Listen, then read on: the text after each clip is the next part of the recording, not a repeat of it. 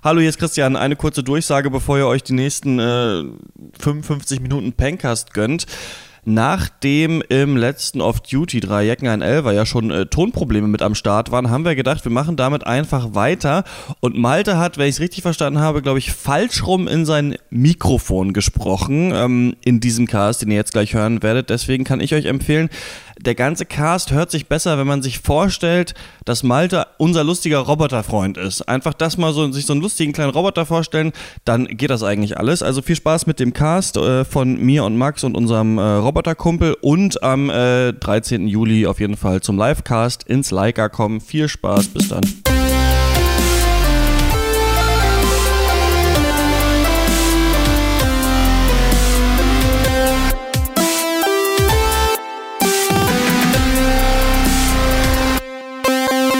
Okay, alles klar, Hotshots, diese Flammenwand kommt auf uns zu. Springer, bist du bereit? Ja! Hast du deinen, hast du diesen, diesen kleinen Plastiksack dabei, in dem du dich verkriechen musst, weil die Flammenwand kommt, dann Du meinst meine- trotzdem stirbst? Meine feuerfeste Löschdecke immer in der Hosentasche. Okay, alles klar. Raison! Ja! Was ist die erste Regel des Feuerbekämpfens? Oh shit. Wasser drauf! Immer Hand, handbreit Wasser unter dem Kiel. Ja, also die erste Regel ist, dass man, äh, wenn man so einen Graben gräbt und wir dann da Feuer reinmachen, kann, das Feuer, kann das Feuer nicht durchkommen. Ja, das ist, äh, das glaube ich, Das die erste Trick, Regel. ja. Hallo und herzlich willkommen zum DSGVO-Cast. Wenn ihr weiterhin diesen Podcast hören wollt, dann müsst ihr euch jetzt kurz mal bei Facebook oder Twitter einloggen äh, und tweeten oder posten. Ähm, der Pencast ist ja viel besser als Jan Böhmermann, hätte ich nie gedacht. Einfach das äh, mal da eingeben und abschicken Ja. und dann ähm, ist das quasi so eine Datenschutzbestätigung und dann wissen wir, dass ihr weiter Bock habt auf den Pencast und so weiter. Also nur kurz so äh, Schnell gemacht. Disclaimer. Ja, wir sprechen heute natürlich über äh, Only the Brave oder wie der Film auf Deutsch heißt. Malte, du weißt es wahrscheinlich, ich weiß nicht, No Way Out gegen die Flammen? No way out gegen die Flammen. Deutsch, äh, naja, ne? Ja, ja äh, No Way Out gegen die Flammen, Pencast äh, Nummer 194. Äh, Da wie ist er. geht's euch? Oh, mir geht's sehr gut. Gut. Also wir machen ja einen Cast pro Jahr. In sechs Wochen sind wir alle 200. Ähm, ich, deswegen bin ich so ein bisschen gerade, leide ich an Altersschwäche. Aber ansonsten geht's mir eigentlich top. Ich muss sagen, ich habe einen geilen Film gesehen. Äh, das äh, ist, treibt natürlich die Stimmung auch nach oben, ne? Ja, habe ich nicht verstanden, den Gag. Wie in, in, ein Cast pro Jahr, in einem halben Jahr? Wir casten seit 200, 194 Jahren. Ach so, okay. Eigentlich. Malte hat ein bisschen. Ja. Ja. Einer zum Mitdenken. Ich mache jetzt immer dieses um die Ecke gedacht Kreuzworträtsel aus dem Zeitmagazin. Um einfach zu merken, wie dumm ich bin, weil ich weiß, Ey, das- einfach, ich weiß das eine wirklich- Sache. Ja, Und aber das, das ist das Zitat. So, also Das deprimierendste Kreuzworträtsel. das ist echt. So, Also, man, man dachte jahrelang, ach nee, ich gehöre doch schon zur Leserschaft von, von der Zeit. Da würde ich mich schon einordnen. ja. Ja, nee. Dann checkt das Kreuzworträtsel, du bist Nee, raus. das, das, das Motto dieses Kreuzworträtsels ist eigentlich, du bist nicht eingeweiht. So, Ja, du, bist, genau. du gehörst nicht zu unserer Zeitschrift. Entweder beim äh, Kreuzworträtsel hast du den Disconnect oder bei den Stellenanzeigen bei der Zeit. Au- au- Also bei mir ist eigentlich immer bei der, bei der Rolex oben rechts auf dem Titel. ich denke, okay.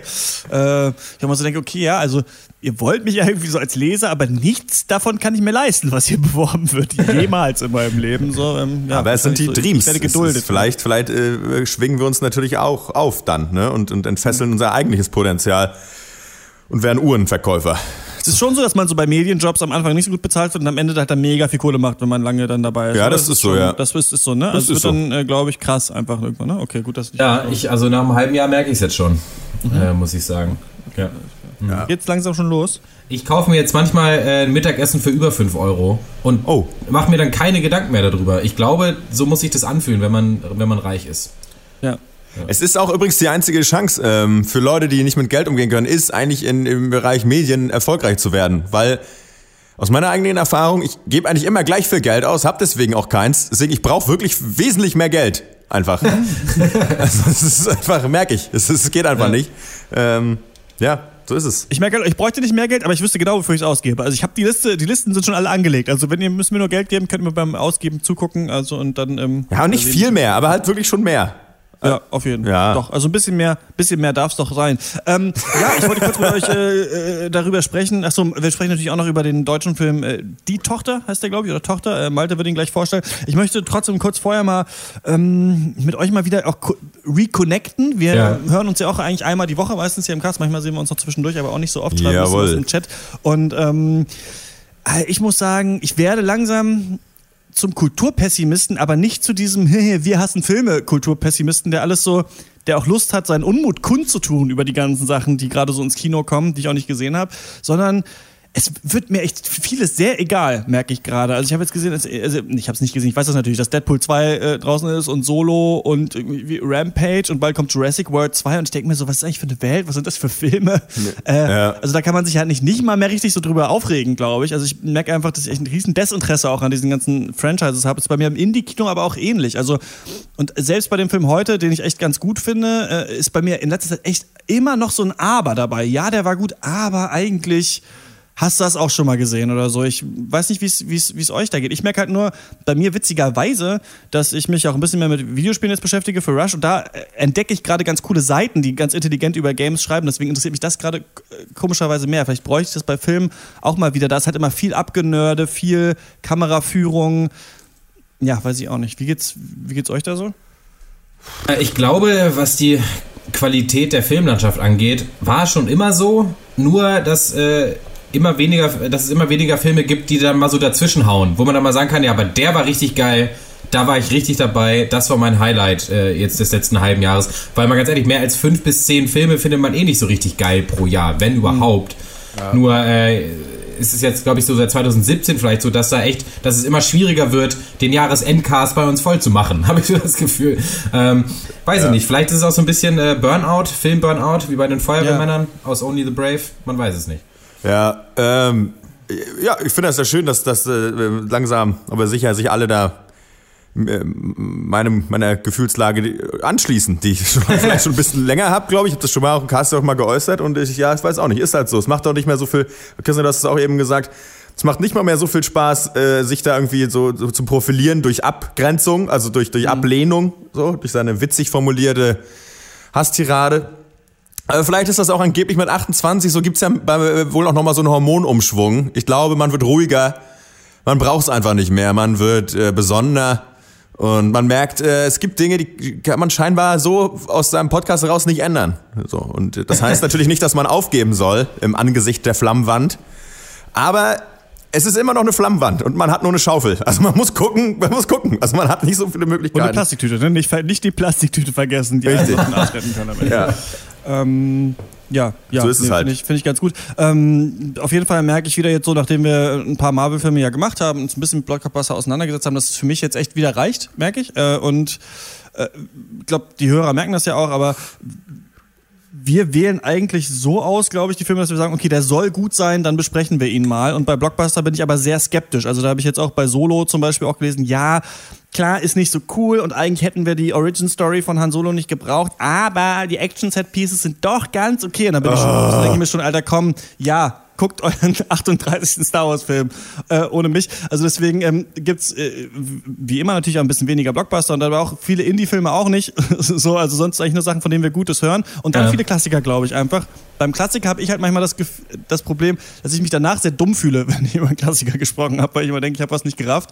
Aber ähm, ich glaube, das ist so der Weg. Ne? Die Perlen rauspicken und dann ein paar Klassiker besprechen. Ja, gerade über den Sommer jetzt, oder? Also da müssen auf jeden Fall ein paar Klassiker-Casts wieder her. Ja. Da habe ich auch äh, sowieso immer mehr Bock drauf. Weil, wie du sagst, wenn unser Motto eh ist, wir machen das, was irgendwie, wovon wir denken, dass es gut ist bei den Klassikern, hat man da eine fundiertere Basis, wo man sagen kann, ja klar, äh, ist der wahrscheinlich sehr gut. Sonst wäre es jetzt, hat er jetzt keinen Klassikerstatus. Natürlich auch nicht mhm. in 100% der Fälle, aber zumindest ist die Wahrscheinlichkeit höher, dass da einfach auch was zu holen ist ja, vielleicht auch mal auf einem intellektuellen Level. Ich sag's euch, ich spreche mal aus, wir sind, äh, wir sind intellektuell, haben wir auch unsere Bedürfnisse. Naja. äh. ähm, du machst ja gerade ein Kinoprogramm auch so, ne? Also du ja. arbeitest ja bei der, bei der Schaubühne in Leipzig. Äh, da ist, ist relative Flaute, oder? Jetzt so im Sommer hast du selber auch jetzt. Äh, müssen, was soll ich sagen? Wir zeigen in der siebten Woche der Hauptmann. Äh, der läuft immer noch besser als die Neustarts, weil das doch oh, einfach oh, wow. der bessere Film ist. Also das, ja. ich glaube, das Publikum ist da, darf man da auch nicht unterschätzen. Äh, ich, man, im Sommer habe ich jetzt, ist mein erster Sommer als Kinoprogrammplaner, aber ich habe jetzt mir, mir, vorgenommen, einfach mal alles mal auszuprobieren, auch so mal Filme zu komischen Zeiten mal spielen oder mal ein ja. bisschen, wo man denkt, da kommt jetzt wahrscheinlich keiner und einfach gucken, was passiert. Ähm, weil einfach dadurch, dass es draußen 35 Grad sind, eh dass äh, die Kinoseele jetzt nicht äh, äh, randvoll gefüllt sind und einfach mehr Sonderveranstaltungen machen, mal ein bisschen quatschen mit Leuten und sowas und dann, dann äh, ziehst du auch das Interesse wieder des Publikums. Aber ja, es ist echt, also Teil meines Jobs ist ja wirklich einfach filmstarts.de mir durchzulesen. Ja. Beziehungsweise andere Filmdatenbanken. Diese Interna darf ich hier natürlich nicht verraten. Ähm, ja, da kriegst du aber echt das, da kriegst du das kalte Kotzen, wenn du. Da wenn kommen nochmal sieben andere Filme jede Woche raus. ja, die, die merkst du gar da, da kriegt der Normalsterbliche nichts von mit. Nee, Nochmal sieben aber, Culture äh, Crash Comedy. aber äh, ich, ich würde mal jeden, jeden einfach, äh, jedem raten, sich da mal durch den Juli, August zu klicken und jeden Film anzumarkern, der interessant klingt. Ich glaube, da brauchst keinen Zettel für. Also, ja. Ja. Ah, aber ich meine, gut, es ist im Sommer ja auch immer so, ne? Oder? Also, oder, also es gibt, also ich meine, das ist natürlich auch, weiß, weiß man ja auch. Ja, keine Ahnung. Es ist, ich meine, gut, wir brauchen uns auch nicht wundern, wenn du immer, in das, immer in nur in Ra- Fastfood-Restaurants speisen gehst, brauchst du dich auch nicht über die Qualität des Essens beschweren. Es ist, man muss dann gucken und gucken. Deswegen ist es auch gut, dass wir so ein bisschen unseren Fokus da weiterhin noch, vielleicht noch weiter verschieben, einfach in der Zukunft. Finde ich auch gut. Ja. Situativ einfach gucken, was macht Sinn und was nicht. Einfach nicht, also nicht mehr einfach nur Sachen aus Prinzip zu machen, sondern einfach, beziehungsweise das Prinzip ist Qualität und nicht einfach nur Content. Was, Das glaube ich auch. Ja. Und ähm, Malte, ist denn die Tochter Qualität oder Content?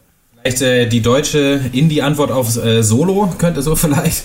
Äh, nee, ähm, war tatsächlich ein sehr cooler Film. Film, der ziemlich so unterm äh, Radar geschwommen ist, aber auch ähm, kein Wunder, denn äh, die Regisseurin ist äh, Mascha Schilinski. Es ist ihr erster, äh, ist ihr Spielfilmdebüt, hat, ist, hat, äh, hat sie in ihrem dritten Studienjahr gemacht. Also sie, sie ist noch nicht mal von der Filmuni runter und trotzdem schon anderthalb Jahre äh, durch die Welt gezogen mit dem Film. Der ist nämlich auf, weiß nicht, 40, 50 Festivals gelaufen, äh, von Schwerin bis zum LA Film Festival bis nach Ja, äh, ja. Bangkok.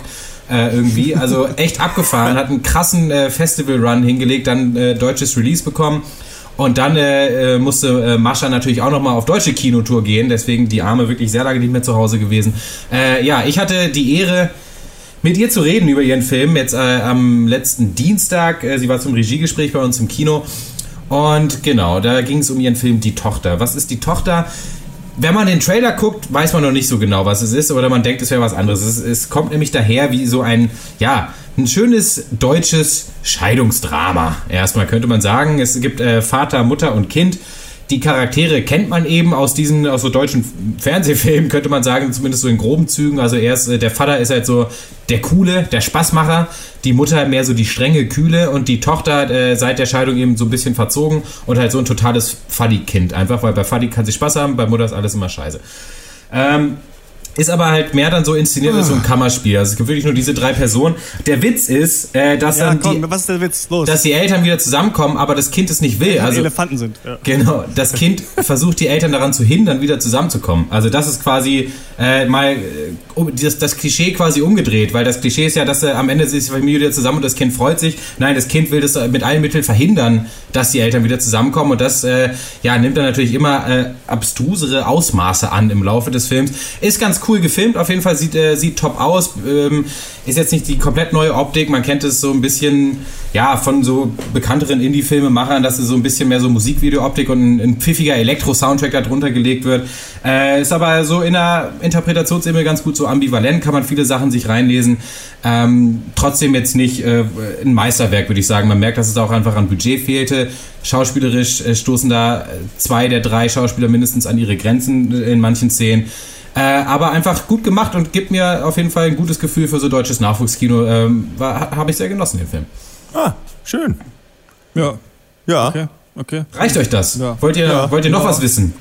Nicht angefixt auf jeden Fall, muss ich sagen. Nee, jetzt gar nicht angefixt. Wollt ihr wissen, wie der Elektra-Komplex bzw. das ödipale Dreieck da vielleicht noch eine Rolle spielt? Das Ja. könnte ich jetzt aber nicht so gut erklären.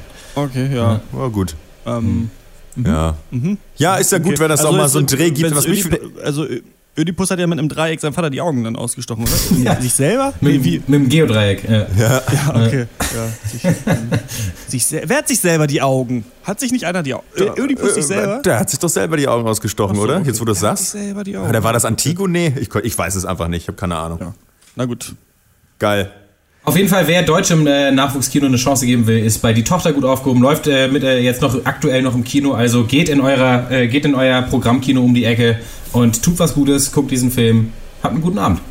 Ja, äh, fällt mir nur gerade ein, in den Gängen ist jetzt auch im Kino, ne? Haben wir im, ähm, im Berlinale Podcast schon drüber gesprochen. Franz Rogowski, Sandra Hüller, äh, ähm, nach einem Buch von Clemens Meyer. Jetzt habe ich vergessen, wie der Regisseur heißt, weil ich kein Freak bin. Äh, ist ein äh, ziemlich cooler äh, deutscher Film über ja, einen jungen Mann mit einer obskuren Vergangenheit, der dann anfängt in einem Großsupermarkt äh, zu arbeiten ähm, und äh, Gabelstaplerfahrer wird und man ja, nähert sich zu so diesem Kosmos an und es ist wirklich ein sehr schöner deutscher Film. Ich fand er dann am Ende ein bisschen zu dolle Längen. Ich habe das Gefühl gehabt, dass diese Kurzgeschichte von Clemens Meyer nicht ganz einen kompletten zweistündigen Film getragen hat, aber sonst ähm, ist es sehr, sehr liebevoll und sehr cool und ähm, könnte mir auch gut vorstellen, dass er euch auch gefällt. Malte, du hattest den nicht auf der Berlinale gesehen, ne?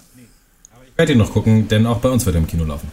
Alles klar. Da weiß ich nämlich nicht genau, für unseren Jahresendcast, ne, ob da in den Gängen und ähm, Transit ja. ob die eigentlich nochmal irgendwo auf Liste müssen, aber das können wir dann am Ende des Jahres äh, entscheiden. Thomas Stuber heißt der Regisseur, jetzt habe ich auch nochmal gesagt.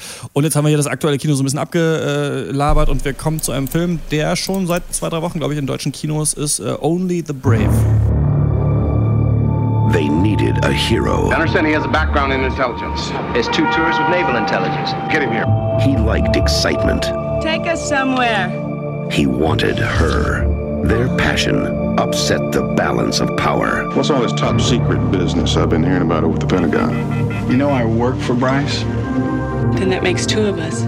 This one can do things for me like no other woman I've ever met. Behind the cover up. Try and understand. The power.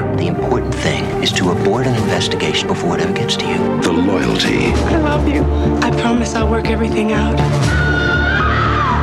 To bring down David Bryce, then I'd have no choice but to make sure that you didn't get away with it. They mean to kill me, Sam. Because of the truth, there's no way out. Kevin Costner, Gene Hackman, Sean Young, Will Patton, No Way Out. Zu Deutsch No Way Out gegen die Flammen. Es ist der dritte Film von Joseph Kosinski. Äh, der hat vorher zwei äh, recht bekannte und auch äh, ja, so moderat erfolgreiche Sci-Fi-Streifen gemacht. Tron Legacy nämlich und Oblivion mit Tom Cruise. An der Kamera bei Only the Brave Claudio Miranda, der unter anderem Zodiac gemacht mit äh, David Fincher, ein sehr geiler Film. Und Life of Pi, da hat er auch hinter der Linse gestanden. Also Erfahrung auch auf der Seite der Kamera. Hauptrollen spielen äh, Josh Brolin, Miles Teller und Jeff Bridges. Josh Brolin auch ein ganz schön geiles Jahr, ist mir aufgefallen eigentlich. Avengers, Deadpool 2, Sicario 2 und jetzt Only the Brave. Also der Oh. Mann war auf jeden Fall nicht langweilig. Äh, jo, zum Inhalt. Der Film beschreibt nach wahren Begebenheiten äh, den Werdegang der Granite Mountain Hotshots, einer äh, ja, Elite-Feuerwehreinheit aus Arizona, rund um den Anführer Eric Marish, gespielt von Josh Brolin. Ja, bis hin dann zu dem katastrophalen Yarnell Hill Fire von äh, 2013. Äh, wirklich ein ganz großes Feuer, eins der größten. Am Anfang, ja, äh, sehen wir diese rund 20 Mitglieder.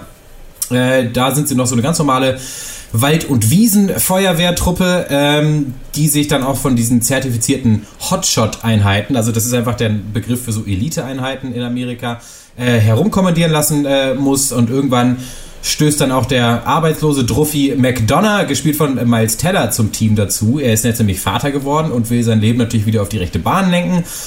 Natürlich äh, mit harter Arbeit äh, des Teams und natürlich auch harter Hand vom Anführer äh, schaffen es dann diese tapferen Feuerwehrleute schließlich und erlangen selber den Elite-Status der Hotshots. Sie bekämpfen erfolgreich diverse Feuer, äh, sowie natürlich auch ein paar persönliche Problemchen, selbstredend, und stehen dann am Ende ihrer größten Herausforderung gegenüber dem schon angesprochenen Yarnell Hill Fire. Ja, das ist Only the Brave, so eine Art, könnte man so Action, Drama, äh, äh, Biopic-mäßig. Äh, wie amerikanisch war es, ist die Frage, die ich euch stellen möchte. Ja. Ähm, danke für diese Frage und die, Einleitung von dir, Malte. Vielen Dank. ähm, das ist mal vorweg. Das finde ich schön, dass du die Pankers-Etikette noch aufrechterhältst. bitte schön. Ja, bitte, bitte. Wenn ich schon das Kreuzworträtsel aus der Zeit nicht lösen kann, dann wenigstens mit Etikette trumpfen. Ähm, ja, Action oder Drama. Äh, ich äh, finde es sehr angenehm, dass ähm, die Macher von Only the Brave weder zu viel Action noch zu viel Drama drin hatten und dass ich finde äh, am Ende einen sehr angenehmen, unaufgeregten Film äh, geschaffen haben.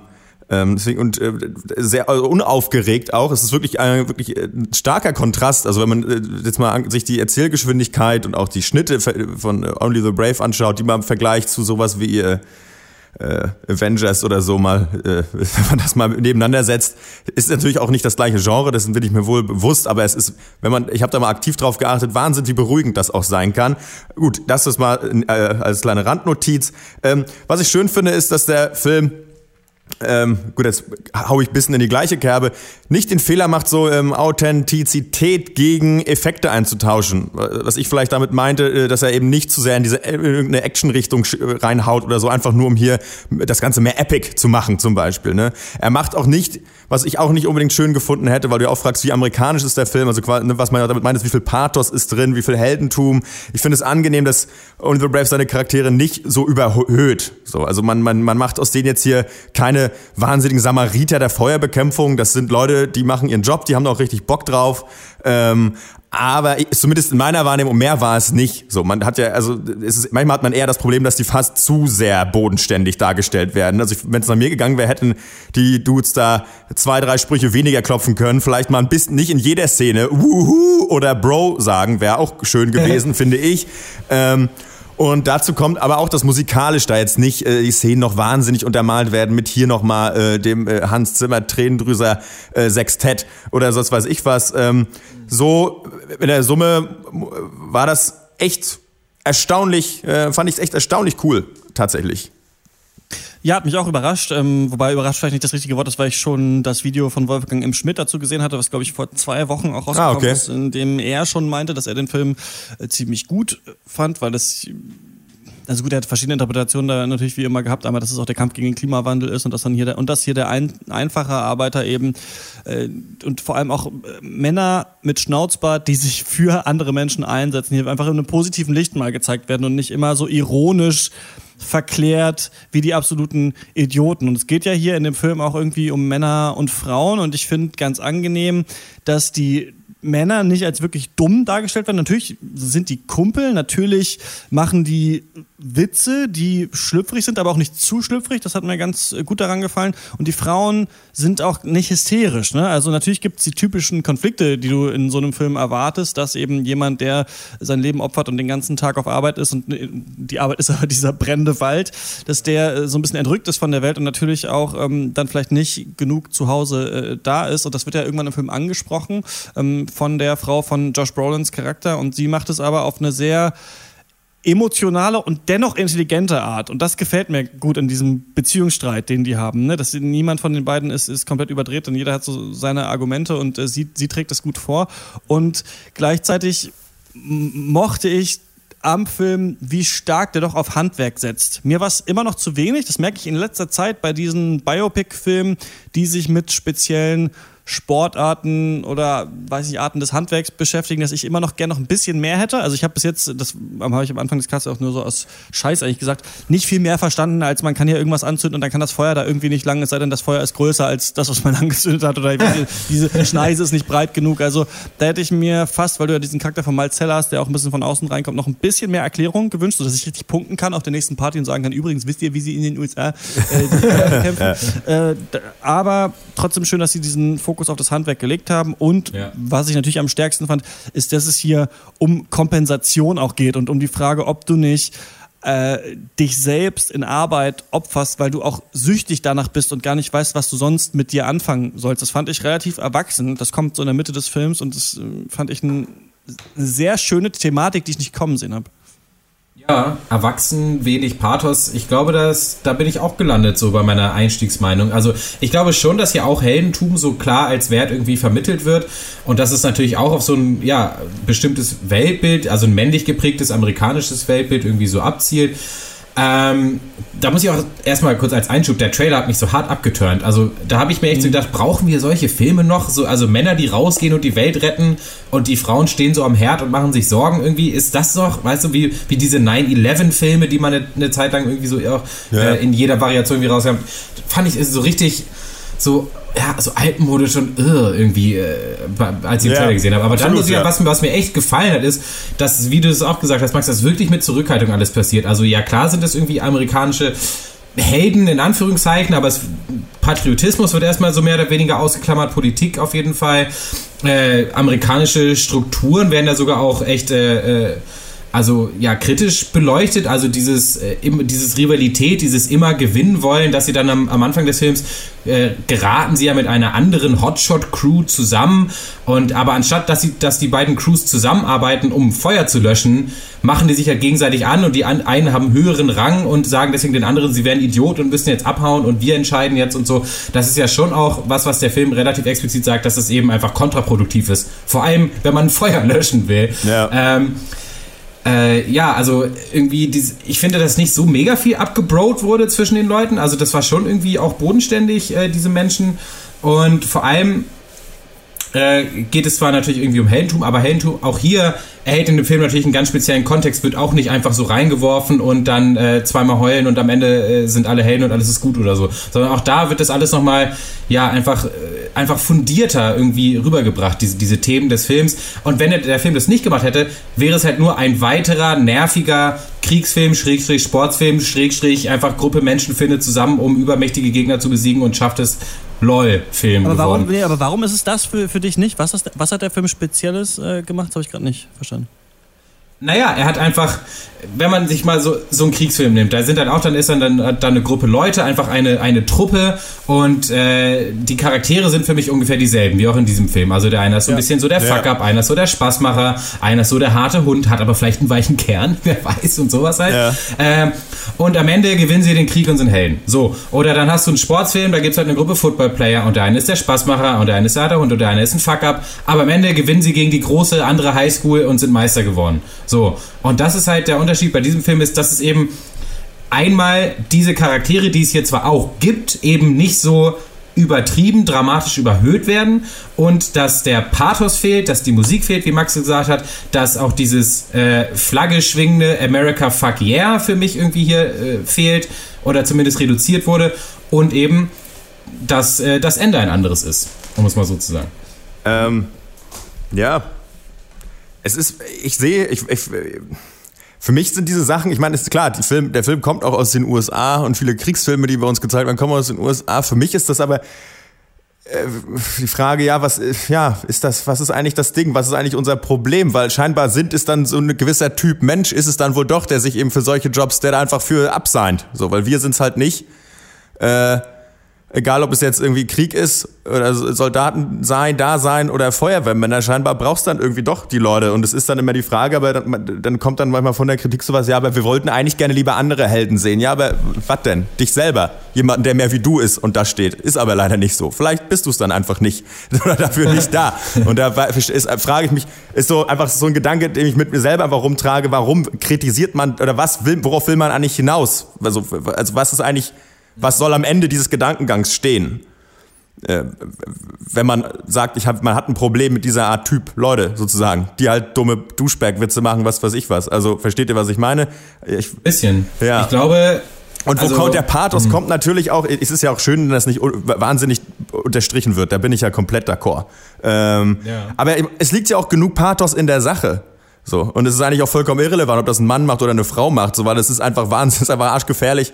Äh, es Aber ist es einfach ist nicht äh, dem- irrelevant, ob das äh, jemand ist, der gegen die Flammen kämpft oder jemand, der äh, in Afghanistan, weiß ich nicht, irgendwie eine Drohne äh, fliegen lässt. Nee, das ist- so, ne? das ist nicht ja irrelevant, das nee. Bei so großen Kriegsfilmen natürlich auch, wenn es zu äh, pathetisch und zu patriotisch wird, natürlich dann immer das, was die US-Amerikaner da im Ausland tun, Natürlich, immer wenn man das- so, ne? Ja. Absolut, das wenn man auf der politischen Ebene ist natürlich dann ein Kriegsfilm problematisch, aber wenn man das, wenn man das ist, lösen, man kann das, aber wenn man jetzt rein abstrakt die Tätigkeit betrachtet, losgelöst aus so einem politischen Kontext, dass man so ein Vakuum äh, packt, dann ist, macht jemand etwas einfach, was arschgefährlich ist. Jetzt nicht unbedingt jemand, der eine Drohne fliegt, aber vielleicht jemand, der sich da hinstellt und äh, mit einer Knarre und meint, er kämpft hier für den Frieden. Äh, ist für sich genommen einfach ist, ist nicht ganz ungefährlich. so, Und ähm, genauso wie es ist, das gleiche ist, wie wenn ich mich vor eine Feuerwand stelle. So, da ist das Outcome ziemlich unberechenbar. Ich glaube, in einem politischen Vakuum ist es eben gerade nicht so problematisch. Also für mich ist das der, Nee, dann ist das ja genau, der, genau der springende Punkt eigentlich. Weil Weil wenn ist sich ja jemand problematisch, einfach- aber leider ist es ja in der Welt, das kann man ja auch nur mal eben am Rande so betrachten, weil natürlich, wenn man dann wieder in der Welt ist, muss man alles politisch po- betrachten, wenn man, also, so, das ist meiner Meinung nach. Ähm, ich meine nur manchmal, dass der Pathos auch aus der Sache an sich kommt und das ist so, manchmal habe ich das Gefühl, dass Menschen vergessen, dass es, was das, was die Leute halt machen, auch einfach krass ist. Also, egal was es ist, so, also, Und das zeigt dieser Film gut, finde ich auch. Ja. Also da würde ich dir auf jeden Fall zustimmen, dass man in diesem Film sieht, okay, Also das, was die machen, da hätte ich keine Lust drauf.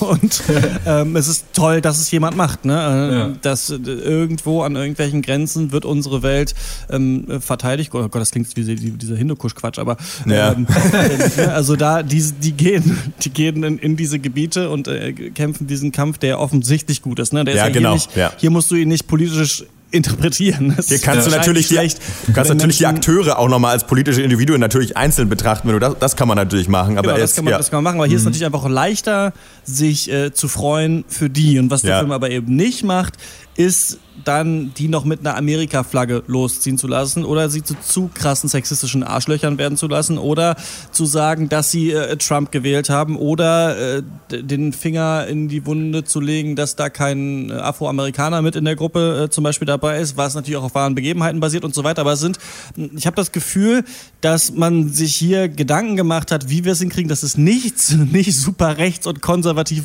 wirkt, was wir hier Ja. abfeiern wollen. Und ich finde, es funktioniert.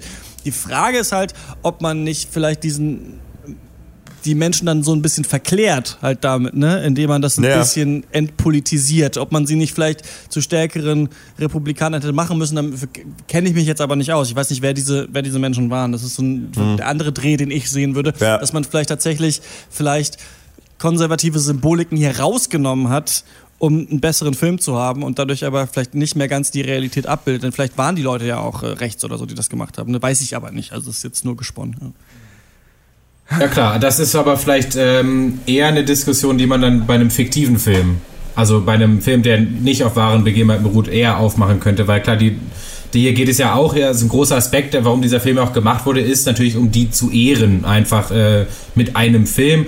Und da äh, kann man dann auch, finde ich, dann äh, als Außenstehender auch mal verstehen, dass da jetzt nicht äh, weiß ich nicht, die ganz großen äh, persönlichen Fässer nochmal aufgemacht wurden, wer da vielleicht ja noch ein bisschen Dreck am Stecken man, hatte. man, erkennt, man erkennt anhand von solchen Geschichten wie, oder, äh, ja, man sieht an unserer Beschwech- Besprechung, dass das Blöde ist, wie Politik einfach einen Keil zwischen Menschen dann halt treibt, ne? Und äh, das ist ja die große Problematik dann dabei, so, ne? Und äh, das heißt nicht, dass politische Dinge nicht verhandelt werden müssten und geklärt werden müssten, in was für eine Gesellschaft man leben möchte, aber weil ultimativ ist es natürlich so, ja, an sich sind das wahrscheinlich auch normale Leute und der eine wird einem vielleicht auch nur eine Sportmaschine leihen und man würde sagen, ja, danke, tschüss. So. und, Ja. äh, ja.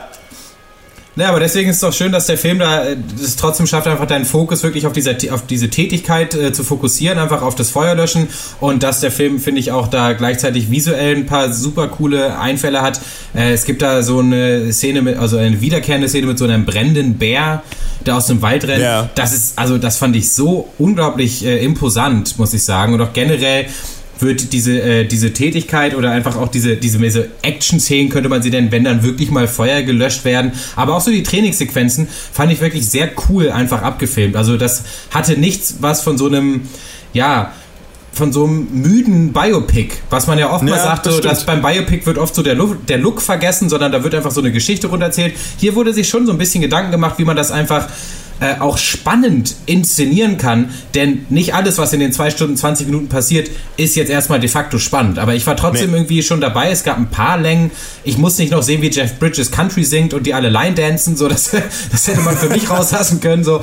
Ähm, aber da, da muss ich echt mal die äh, Leute loben, die diesen Film gemacht haben und auch die Schauspieler, die echt auch echt mit Elan an der Sache waren, oder? Fand ich. Also Jeff Bridges, äh, äh, Josh Brolin und vor allem Miles Teller, die dann nicht einfach für einen Paycheck hier ähm, eine Schauspielleistung abliefern, sondern sich da echt, da hatte man das Gefühl, die haben sich da schon reingedacht irgendwie. Hatte ich nicht so das Gefühl. Also ich finde, die Mhm. haben in die Rollen gepasst, aber ich habe hier eigentlich von niemandem eine Leistung gesehen, die ich vorher nicht genau so, hatte ich das Gefühl, schon mal äh, gesehen habe eigentlich so. Ne? Also ich finde, äh, klar, Miles Teller hat jetzt seinen äh, Whiplash Andrew da mit einer Prise Cold Turkey noch so ein bisschen vermischt und, dann, äh, Ja. die, und die Haare Eminem blond gefärbt, aber sonst dachte ich so bei jedem so, ah, okay, ja. Also bei Jeff Bridges, das fand ich ja total lustig, dachte ich, habe ich mich dann irgendwann so nach anderthalb Stunden gefragt, wel- welche Rolle hat er eigentlich im Film? Also was ist eigentlich seine Berufsbezeichnung? Was macht Ja. er eigentlich? Oder ist er einfach nur Jeff Bridges? Weil in meinem Kopf war das einfach nur Jeff Bridges aus Hello Ja, ja, das Water, stimmt, ja.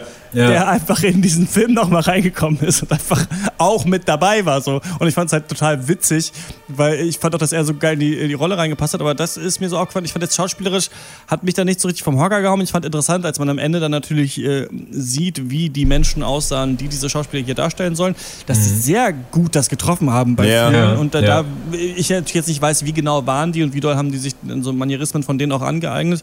Aber das fand ich, das fand ich cool. Und was ich auch mochte, wollte ich noch sagen, ist, dass ähm, dieser ganze Charakter von Miles Teller, ne, der äh, drogenabhängig ist und dann versucht wieder auf den rechten Pfad zu kommen. Ich fand schön, dass sie das nicht äh, so Ja. klischee-mäßig überdreht haben, dass er dann Ja. irgendwann dann doch wieder die Drogen nimmt und dann doch wieder und äh, äh, sondern es ist einfach so, ja, er macht das mit und es wird ja dann auch so ein bisschen erzählt, ja, weil diese Arbeit seine neue Droge auch ist, ne? Und das fand ich äh, clever. Also nicht zu sagen, ach nee, dann hat er wieder einen Fallback und dann kommt er wieder zurück und äh, das sagt niemand schon tausendmal gesehen hat. Der, der Film hat angenehm oder seine Beziehung zur Mutter, die nur weil in zwei Szenen kurz angedeutet wird, das reicht mir dann auch, weil ich kann mir auch vorstellen, Ja. wie das ist. Und das fand ich irgendwie an dem Film äh, ganz gut, hat mir ganz gut gefallen. Ja. Ja, der Film reißt immer mal wieder so äh, Genre-Tropes Tropes an, aber übertreibt es dann halt nicht. So, man sagt, also es ist einfach so, jo, haben wir gesehen und jetzt weiter. So, oder, wir, oder beziehungsweise, ja, wir haben es jetzt gezeigt und ähm, alles gut, sozusagen. Ne? Also, okay, ja, du hast jetzt eine scheiß Vergangenheit gemacht, aber du, you, you had your chance und du, äh, ja, du hast es genutzt und weiter.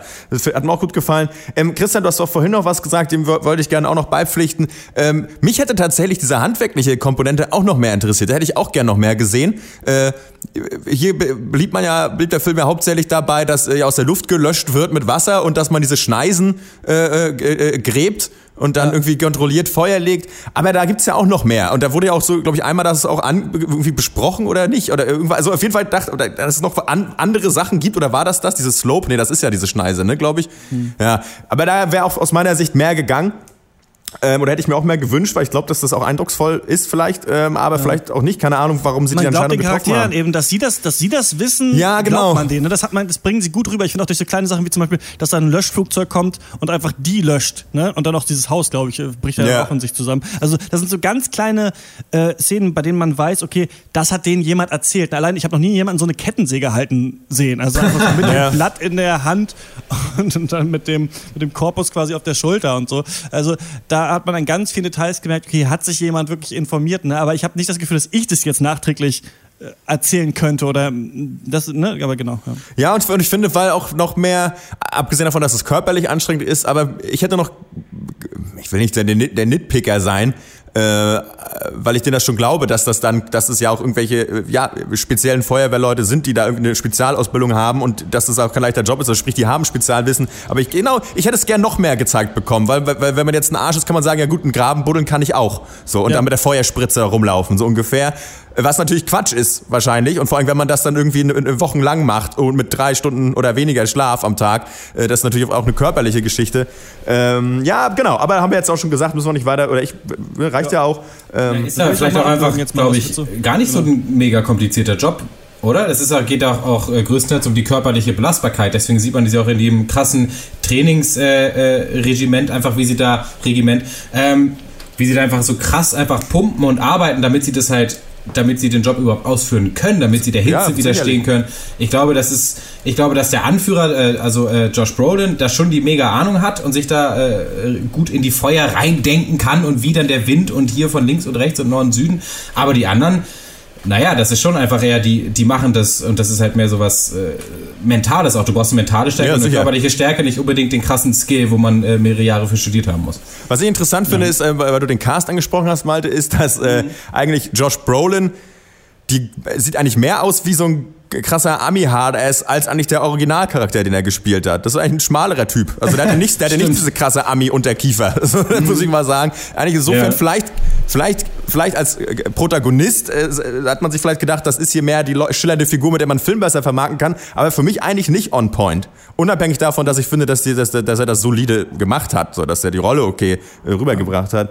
Ansonsten für mich auch noch interessant, weil ich ein paar Tage vorher äh, äh, Lone Survivor geguckt habe und in dem hat auch Taylor Kitsch äh, mitgespielt und war da der irgendwie der Squad Leader. Interessant, ihn hier nochmal komplett anders zu sehen. Also es war dann für mich interessant nochmal, ich hatte, deswegen ja, ich fand die Schauspielleitung schon auch total in Ordnung, also jetzt nicht die Megameisterleistung, aber es war jetzt cool nochmal so einen krassen äh, äh, Schwarz-Weiß-Vergleich zu haben, weil die Rollen komplett unterschiedlich sind. Also tatsächlich. Äh, und hier war er wirklich immer der Dully und bei dem anderen halt so der Serious Navy Seal. Das war ganz interessant. Sicherlich keine schauspielerische Meisterleistung, aber gut auch, wollte ich auch nochmal Ja. kurz sagen. Von daher, ich war ja. Ja. eigentlich zufrieden. Ja, bla. Ähm, dann würde ich jetzt auch mal abwürgen. Ähm, ich finde, dass. Ach Mist, ich hatte einen Punkt. Ich hatte einen Punkt, der ist jetzt weg, aber dann sage ich einfach was, was anderes, äh, dass ich so super abgefahren finde, dass äh, Joseph Kosinski, der der Regisseur hier ist, ja vorher. Ähm, wo sind sie hier, die Filme? Oblivion gemacht hat und sein erster Film ist Tron Legacy. Da habe ich mich so gefragt, wie passiert das eigentlich? Ja, denn, krass. Kommt dann, es wäre so, ja, ja, Herr Eichler, wie wär's eigentlich? Wollen Sie Jurassic World 3 machen? Ja, okay, gerne. Also das, ähm, keine Ahnung. Ja, Leute, wahrscheinlich äh, gibt's dafür einen Grund, aber ich habe auch keinen Bock mehr, das durchzulesen. Ne? Aber es war, fand ich irgendwie ganz, das ist jetzt interessant. Ich finde es toll, dass man ähm, das Handwerkliche hier auf so eine hohe Ebene gehoben hat. Ich finde es toll, dass man äh, in, in, in diesem Film einfach mal gezeigt hat, dass es einfach doch heftig ist, was die Leute machen. Und wenn man es gut genug einfängt, dann glaubt man es auch. Ne? Da müssen sich nicht 27 Superhelden aufs Maul hauen, dann reicht es, wenn da elf Typen in diese Feuerwalze reinrennen. Das, ähm, was mich auch beeindruckt hat, ist, das fand ich vielleicht neben dem Aspekt dieser Drogensucht und der Sucht der Arbeit zur Verdrängung ähm, am stärksten, dass ich diese Kameraderie wirklich geglaubt habe. Es hätten mein Vater und seine Schlosser Arbeitskollegen sein können, finde ich, diese Typen. Ich habe das, ich hab das gekauft, dass die das machen, dass sie diesen Job machen. Gerade er und äh, der seinen seine Vertretung, äh, die dann später vielleicht auch aufsteigen kann. So gerade dieses, diese Beziehung kannte ich auch so von solchen, von solchen Malocha-Jobs auch. Also das fand ich ganz toll. Ähm, ich finde nur, dass für viele Einzelheiten an diesem Film habe ich schon mal irgendwo genauso gesehen. Deswegen Ja. ähm, ist der für mich nicht überragend. Also ich habe nicht jetzt nicht äh, totgelacht, obwohl ich ein paar Jokes witzig finde. Ich dachte nicht, dass es die beste Schauspielleistung, die ich je gesehen habe. Ähm, gibt viele andere Sachen, auch dass ihr gesagt habt, der Soundtrack schwillt nicht so an. Das fand ich eigentlich doch. Also das bei vielen Szenen dachte ich mir, ah okay, ah das ist jetzt die Szene. Ähm, Ach ja, cool, wir haben irgendwie noch nicht gespo gespoilert, ne? wir haben vorher drüber nachgedacht. Egal, äh, Ja. ich gebe siebeneinhalb äh, von zehn Punkten, aber keine acht. Ja, das ist schon ein Film, der in, in sehr wenigen oder eigentlich nur in einem Aspekt über sich hinauswächst. Und äh, das ist so die Message, die dahinter steht für mich irgendwie. Äh, die finde ich nämlich einfach extrem wichtig, äh, äh, Heldentum auch mal so zu zeigen, wie in diesem Film, ähm, weil man es einfach äh, aus, aus, aus dem Blockbuster-Kino, was wir des Öfteren bemängeln, einfach so reingedrückt bekommen, dass jeder ein Held sein kann und es ist, äh, und das ist einfach ganz normal und jeder kann das und du kannst es doch bitte auch und genau. Und deswegen fand ich das schön. Klar, man, man kennt hier aber sehr viel. Man kennt die komplette narrative Struktur dieses Films eigentlich, zumindest äh, 80% des Films.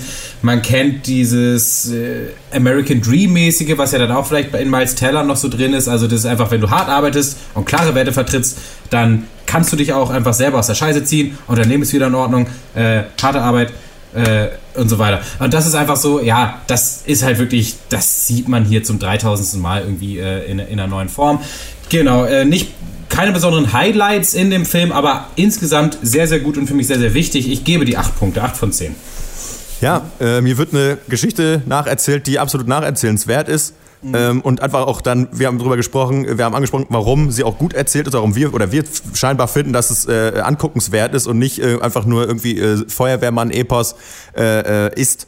Ähm, der Film für mich, ähm, Christian hat es gesagt, oder erwähnt, da, dadurch wird der Film für mich noch ein bisschen besser, eigentlich nur durch eine Schlüsselszene, das ist die, äh, der, der Streit zwischen Josh Brolin und äh, Jennifer Connelly, ähm, als es um ihre Beziehung geht und ähm, da wird eigentlich, da werden nur ein paar Sätze gesagt, aber diese zeigen für mich, dass es doch, dass dadurch wird der Film, aber die Sätze, die gesagt werden, zeigen mir, dass der Film dann, der Film wird dadurch insgesamt ein bisschen smarter, weil er dadurch noch ein bisschen mehr Tiefe verla- äh, äh, verliehen. Nee, ihm wird dadurch ein bisschen mehr Tiefe verliehen, die ich einfach gesehen habe. Und es reicht mir, dass es an dieser Stelle getan wurde. Es muss nur get einmal getan werden. Das möchte ich bei so einem Film halt sehen. So, wenn du das weglässt, dann verlierst du bei mir schon echt ganz gut Boden. Ähm, ist erfüllt, bin ich froh drüber. Äh, ja, von mir auch siebeneinhalb von zehn Punkte. Ähm, Punkten. Und ähm, ansonsten äh, möchte ich nur sagen, lest euch nicht zu viel drüber an. Eigentlich reicht es zu wissen, es ist eine, basiert auf wahren Begebenheiten. Mehr müsst ihr nicht wissen. Punkt. So. Und guckt ihn dann einfach. So. Auf jeden Fall eine Empfehlung auch von uns allen. Ist wahrscheinlich nicht, grad- gerade das ist wahrscheinlich nicht der beste Film, um ihn zu gucken, wenn es draußen super heiß ist. Ne? Draußen es heiß, dann geht man ins Kino und gibt sich da noch die Flammenwand. Aber ähm, wenn ihr den äh, irgendwo mal äh, erwischen könnt, dann gibt es auf jeden Fall von uns eine Empfehlung. Schaut euch den, den Film an. Ist echt ein, ein schönes äh, Kino. Eine untypische Empfehlung und, auch von ähm, uns eigentlich, ne? So eine Art Film. Also interessant. Ja, ja so die kleinen, die, das Bodenständige finden wir eigentlich ganz gut bei solchen Ja, das stimmt. ja, ja, das ist richtig. Solchen Nummern. Das, das übertriebene, das übertriebene, aber dann nicht gekonnte. Naja, das, was, stimmt. Was uns, ja, ist, eher, richtig. Eher ja, ist richtig. Ja. Ne? Ähm, ja, falls ihr den Film schon gesehen habt, Only the Brave, dann schreibt uns gerne eine Mail, der pencast.gmail.com. Dann können wir ein bisschen äh, diskutieren. Seht ihr irgendwas anderes als wir oder äh, würdet ihr uns beipflichten? Das würden wir gerne wissen. Ähm, und äh, ihr könnt uns auch unterstützen. Das geht auf Patreon, das geht auf Steady und es geht direkt äh, per PayPal. Die Links dafür findet ihr unten in den Podcast-Notes. Äh, da würden wir uns natürlich auch drüber freuen und bedanken uns jetzt äh, natürlich nochmal bei allen, die das schon tun. Und an Patrick Schwarz habe ich heute jetzt endlich deine Sticker. Eigentlich kriegst du nur Sticker, aber ich habe noch einen Beutel mit reingepackt, weil ich ein bisschen gebraucht habe, das zu machen, äh, losgeschickt. Also äh, die sollten auch dann bald bei dir ankommen. Und äh, ja, damit war's das und wir kommen zur Abschlussrunde. Dankeschön, Dankeschön. Das war's mit dem Pancast.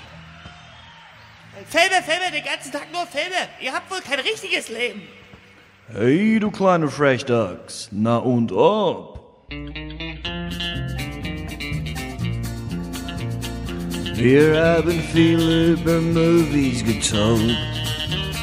Doch wir wissen noch nicht, was uns so passiert ist, seit dass wir in der Abschlussrunde drüber reden. Ich war viel unterwegs äh, die letzten Tage und zwar auf, äh, boah, ist schon ein bisschen länger her, Borkum und dann auf Rügen und dann in Koblenz. Und wir haben mal überlegt, ob wir vielleicht mal ein Off-Duty drüber machen, über Deutschland als Reiseland. Deswegen spare ich mir das, vielleicht das genau oder die witzigen Sachen davon zu erzählen. Aber ich war gestern, das erzähle ich in Koblenz und um eine ähm, Folge für diesen Klimapodcast zu machen, Mission Energiewende. Und als Themensetzung hatte ich der Klimawandel und die deutschen Flüsse. Und äh, in Koblenz ist das, ich vergesse immer, wie es heißt, Bundesamt für Gewässerkunde, glaube ich. Und deswegen bin ich da einfach mal dann hingejettet und hingegangen und äh, dachte dann, dass ich noch so eine, also ich hatte noch mit einem anderen Klimaflussforscher vorher gesprochen und dachte, okay, jetzt habe ich so zwei Forscher. Jetzt brauchst du noch irgendwen vom Rhein von da, ne? der dir irgendwas erzählen kann, so wie war das eigentlich früher auf dem Rhein, irgendwie so eine witzige Story. Dann bin ich zum Rheinmuseum gegangen, es war alles auch ein bisschen knapp von der Zeit und dann haben die gesagt, nee, geht nicht. Und dann habe ich diesen Fährmann gefragt, der diese Fähre über den Rhein äh, da ähm, betreibt und der hat mir dann super viel erzählt, wollte aber auch nichts im Mikro sagen. Dann hieß es ja, es gab mal so Lotsen auf dem Rhein, die damals eben die äh, Transportschiffe äh, über den Rhein geführt haben. Ne? Die hatten so kleine Schaluppen, heißen die, so kleine Boote, sind damit an, an Bord gegangen und haben denen dann gesagt, wo sie langfahren müssen. Und da gab es wohl noch so einen Lotsenverein in Kaup. Und dann bin ich noch nach Kaup gefahren und war dann da bei Karl Kipp zu Hause, ja. der 90 Jahre alt ist und habe mit ihm so ein bisschen über seine Lotsentätigkeit gesprochen, obwohl das für die eigentliche Folge, also es war eigentlich, es ging jetzt nicht speziell um diese Lotsentätigkeit, sondern eigentlich nur so ein bisschen um diese, diese Brücke zu spannen von wie war das ganz früher, als er ein Kind war, irgendwie in den 30ern und wie ist es vielleicht in 100 Jahren? Ne? Das fand ich ganz interessant und das war echt irgendwie beeindruckend, aber auch total absurd, weil ich ich hatte so eine halbe Stunde dann bei dem, ne, weil ich dann mit der Bahn hin musste und dann wieder zurück. Dann war ich so kurz in diesem Leben dieses 90-jährigen Mannes, der sein ganzes Leben für diese Lotsentätigkeit gelebt hat. Das ganze Haus sah aus wie so ein Lotsenmuseum. Ja. Und äh, da hat dann so erzählt, ja, und irgendwie meine Beine sind ja nicht mehr so gut und war halt mega fit und war 90 und da dachte ich irgendwie so auch so, also das war irgendwie ein gleichzeitig absurder, aber auch Moment, der mich so innehalten lassen hat, so ein Menschen, der seit 90 Jahren irgendwie das gemacht hat und der dann so erzählt hat, ja, das war irgendwie so mein Leben und ich bin auf dem Rhein groß geworden und meine Eltern waren Schiffer und ich bin auf dem Schiff aufgewachsen und es war das Paradies und er wohnt halt immer noch da und guckt auf dem Rhein. ja, Wahnsinn, ja. Ähm, Passt ja perfekt zum Film vielleicht so ein bisschen eigentlich, ne? So. Ja, genau, also es war, es war ganz, äh, ja, irgendwie ein bewegendes Erlebnis, das habe ich jetzt ja. erzählt. Die Folge äh, ist online, Mission Energiewende heißt der Podcast.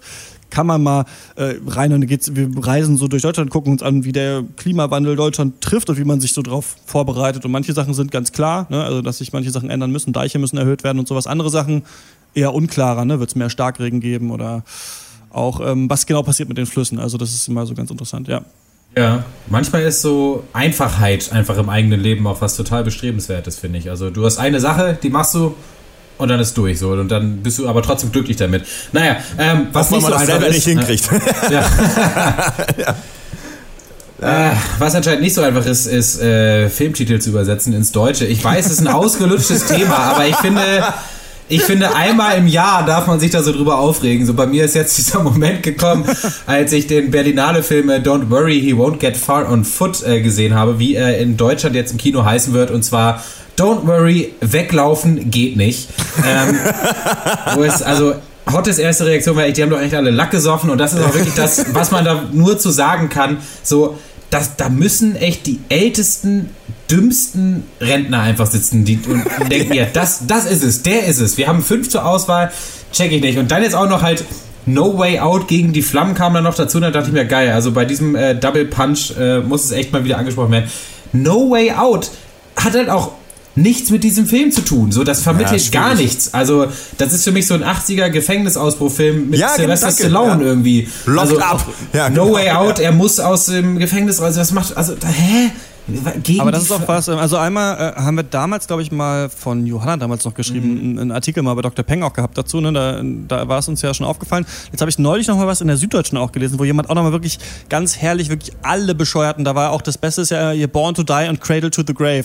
Ja, ja, ja, zwei. Das sind ja die beiden, der deutsche und der englische Titel. ähm, das ist ja immer auch wieder äh, total faszinierend. Du meinst, das sind die ältesten Opas und ich glaube, was, was mich halt auch ein bisschen gruselt und was auch vielleicht so, weil ich dann da äh, in, in Koblenz war und das nochmal so gedacht habe, ich meine, ich werde jetzt 30 dieses Jahr, ne? Und die Gesellschaft, gerade in Deutschland, wird auch immer älter einfach, ne? Alle zusammen. Also es werden immer mehr halt einfach die Alten bestimmen, was los ist. Und das merkt man eben schon auch bei Deutschland als Urlaubsland. Das merkst du halt auch bei den Filmtiteln, ne? Und das ist echt. Ähm, dieser süddeutsche Artikel hat auch mir nicht mehr eröffnet, wie genau es zu diesen Entscheidungen kommt. Das fände ich immer noch ganz interessant, ne? Wie lange sind die Meetings und so. Ähm, Maxi, die Synchronsprecherin, hat ja mal auch erzählt, dass sie manchmal auch ganz schlecht übersetzte Sachen bekommt, die auch einfach dann abgefilmt werden müssen. Ne? Da muss sie irgendwo reinkommen, einfach lesen und dann ist es im Kasten so. Mich würde mal interessieren, äh, wie die zu diesen Titeln kommen. Aber es ist wirklich erstaunlich. Eigentlich kann man nicht mehr mit den Augen rollen, aber heute dachte ich auch, Alter, was ist noch? Don't worry, get laufen, weglaufen geht nicht. Ja. Ja, vor allem, don't worry, lass also- es doch Ja. dann wenigstens dabei oder so. Ne? Also das Weglaufen geht nicht weg oder so. Also irgendwie In komisch. Deutschland ist es so, dass, fand ich auch geil in diesem SZ-Artikel, das war mir noch gar nicht aufgefallen, dass so Ami-Komödien, so verruchte Komödien in Deutschland immer noch Sex mit im Titel haben. Ja, also der der, Sexpakt. Oder Ja, die genau. Sexbeichte oder so, die Sex-Nanny oder so. Das ist halt Das ist halt angestaubt. Aber ja, welche Titel haben verloren, wenn äh, No Way Out gegen die Flammen gewonnen hat? Also weiß ich. Tatütata, die Firefighters vielleicht. also Tatütata, der Forest brennt. der Forest brennt. Finde ich ja, nicht schlecht. auf, ja. auf, Only the Brave, nur die Braven vielleicht. Ja, man weiß auf, heißen, ja. auf heißen Sohlen. Scheiße, die Flammen kommen ab unter die Decke. Ja, man weiß es, man, ja, es, es muss wirklich ein ganz eigener Schlagmenschen sein, die völlig, völlig im Vakuum sich befinden, eigentlich. Also so gar nicht Die wirklich Vakuum, nicht ja. mal, die sind ja nicht mal auf, die, die sind, das müssen wirklich die uncoolsten Menschen sein. Die haben, also die wissen, also, aber gar, also es ist ja nicht mal, man weiß es nicht. Ich glaube, die wohnen in diesen Sinister äh, Popcorn-Gläsern. Plexiglas wohnen die und Die zeugen wohnen- ihre Kinder mit dieser, mit dieser Plörre-Coke da irgendwie so. Da sind die irgendwie, glaube ich, zu Hause, weil das ist so, ja, das ist so die, im Multiplex aufgewachsen, glaube ich, ja. Ja, ich, ich weiß mir fällt da auch nicht mehr. Ich würde jetzt auch gerne aber noch zehn lustige Sachen sagen, aber mir fällt einfach gerade nichts ein, weil ich bin da wirklich auch immer dann irgendwann doch zu erbost. Da, da blockiere ich. Weiß ich nicht. Ähm, pff, ja, mein Highlight äh, ist ähm, eigentlich kein aktuelles Highlight. Ähm, gut, einmal der Besuch in der Gaststätte Willy Bresch, das war schön, das war angenehm, günstiges Bier, ehrliche, ehrliche Leute, alles, alles ehrlich, alles ehrlich, alles ganz total ehrlich, alle sind verlogen, das ist ehrlich. Äh, Quatsch. Nee, ist eine gute Kneipe, kann man hingehen. Mehr sage ich dazu nicht, das ist kein Highlight gewesen. Ich äh, möchte eigentlich nur Musik empfehlen oder gar nicht empfehlen. Ich möchte von Musik sprechen, die mir gefällt. Es ist eine amerikanische Band, die äh, Highly Suspect heißt. Äh, Highly Suspect, weglaufen geht nicht. Weghören geht nicht. Weghören fällt schwer. äh, ähm, äh, ist so eine, äh, ja, Band könnte auch so aus so der Grunge-Zeit kommen. Und ich glaube, deswegen mag ich es auch, weil es klingt ein bisschen so. Der Sänger hat eine Hammer-Stimme. Äh, Drogenvergangenheit. Ihre optische Aufmachung als Band finde ich ein bisschen eigenartig. Das ist so nicht so nicht so so, so in Bands meistens nicht aus, die ich gut finde. Aber die Musik passt einfach. Ich möchte den Song äh, Little One empfehlen. Das ist glaube ich auch deren äh, meist geklickter Song auf äh, Spotify aus gutem Grund. Und ähm, ja, äh, hör da hör da mal rein. Mir macht es gerade Spaß. Ich finde eigentlich nur zwei Songs von dem Album gut, der Rest ausbaufähig. Ich kann mir vorstellen, dass die nochmal eine richtig, wenn die nochmal jetzt mit dem Erfolg, den sie jetzt schon haben, nächstes Album könnte wahrscheinlich dann dick werden. Wenn sie vielleicht noch ein bisschen mehr Unterstützung haben, irgendwie produzentenmäßig oder so, dann geht da, glaube ich, was. Aber selbst wenn sie nicht erfolgreicher sind, ist das, was sie jetzt gerade haben, auch schon cool. Und äh, ja, das ist es bei mir. Mhm. Ähm, eine Sache noch, die mir gerade einfällt, weil nächstes Mal eine Abschlussrunde vergesse ich wahrscheinlich wieder. Ähm, ich fange jetzt gerade an, mal äh, zum ersten Mal Serial jetzt ganz äh, zu hören. So ein bisschen, weil ich auch ähm, nee, podcastmäßig weiterbilden will, ist, glaube ich, Quatsch, bei einem Podcast irgendwie fünf Jahre alt ist. Egal, ich brauche keinen Grund. Äh, ich habe damals nur so zwei Folgen gehört ja. und bin jetzt in Folge sechs und muss sagen, also ich sage ja immer so, dass True Crime gar nichts für mich ist, aber es ist echt schwer für mich, aber es das stimmt zu auch. Ende zu hören, weil es echt so Oh, ja, und dann war da noch er und dann war da noch Shania und sie sagt ja das, aber ja, Adnan sagt, er hat's nicht getan. Das habe ich, ich weiß jetzt seit sechs Folgen, dass er sagt, er hat sie nicht umgebracht. Viel mehr an Wissen habe ich eigentlich nicht gewonnen, außer dass es noch einen gab, der im Park gepinkelt hat und noch einen, der was anderes sagt. Also da bin ich echt, das ist ganz komisch, das interessiert mich dann einfach nicht so. Und da denke ich, jetzt denke ich halt immer so, okay, am Ende muss ja wirklich der absolute Knaller rauskommen, weil sonst würde man das ja nicht so veröffentlichen, wenn man nicht halt in der Recherche jetzt den absoluten Megaburner gefunden hätte. Aber Malte, du hast es durchgehört. Ich werde es doch zu Ende hören. Ich werde dann vielleicht da, darüber berichten. Aber ja, bitte. Ähm, findest du, es lohnt sich? Nur das als. Äh, nö. Sorry. Vielen Geil. Dank. Ja. Das wollte ich wissen. ähm, ähm, wir sind ja auch so wie Serial. Es kommt jeden, jede Woche kommen zwei neue Folgen eigentlich. Ne? Die nächste ist dann ähm, der, der Pankers of Duty. Keine Ahnung, worum es äh, äh, da geht. Aber äh, bleibt uns doch gewogen, hört doch mal wieder rein. Ähm, wir werden im richtigen nächsten Pancast mal wieder, obwohl wir es eigentlich gar nicht mehr machen wollten, über eine Doku sprechen, einfach weil die so viel Basis generiert. Und du, Malte, glaube ich, morgen mit einem der Regisseure sprichst in der, Ja. in der Schaubühne. Sie heißt The Cleaners und ähm, ja, macht gerade die Runden, kann man sagen, auf Social Media. Ähm, falls ihr die schon gesehen habt, könnt ihr uns jetzt schon schreiben, was ihr davon haltet. Dann äh, greifen wir es im nächsten Cast auf. Ansonsten dann halt eben später. Äh, der Pancast.gmail.com ist die E-Mail-Adresse. Das war's von uns. Bis zum nächsten Mal. Ciao. Und kommt zum Livecast 13. Juli im Leica in Neukölln. Ja, genau. Da freuen wir uns. Das wird schön. Ciao. Alter, Mann, ich hab schon wieder so Fernweh, Mann, Alter. Lass mal wie eine Karre kurven rüber in Osten peitschen, Alter.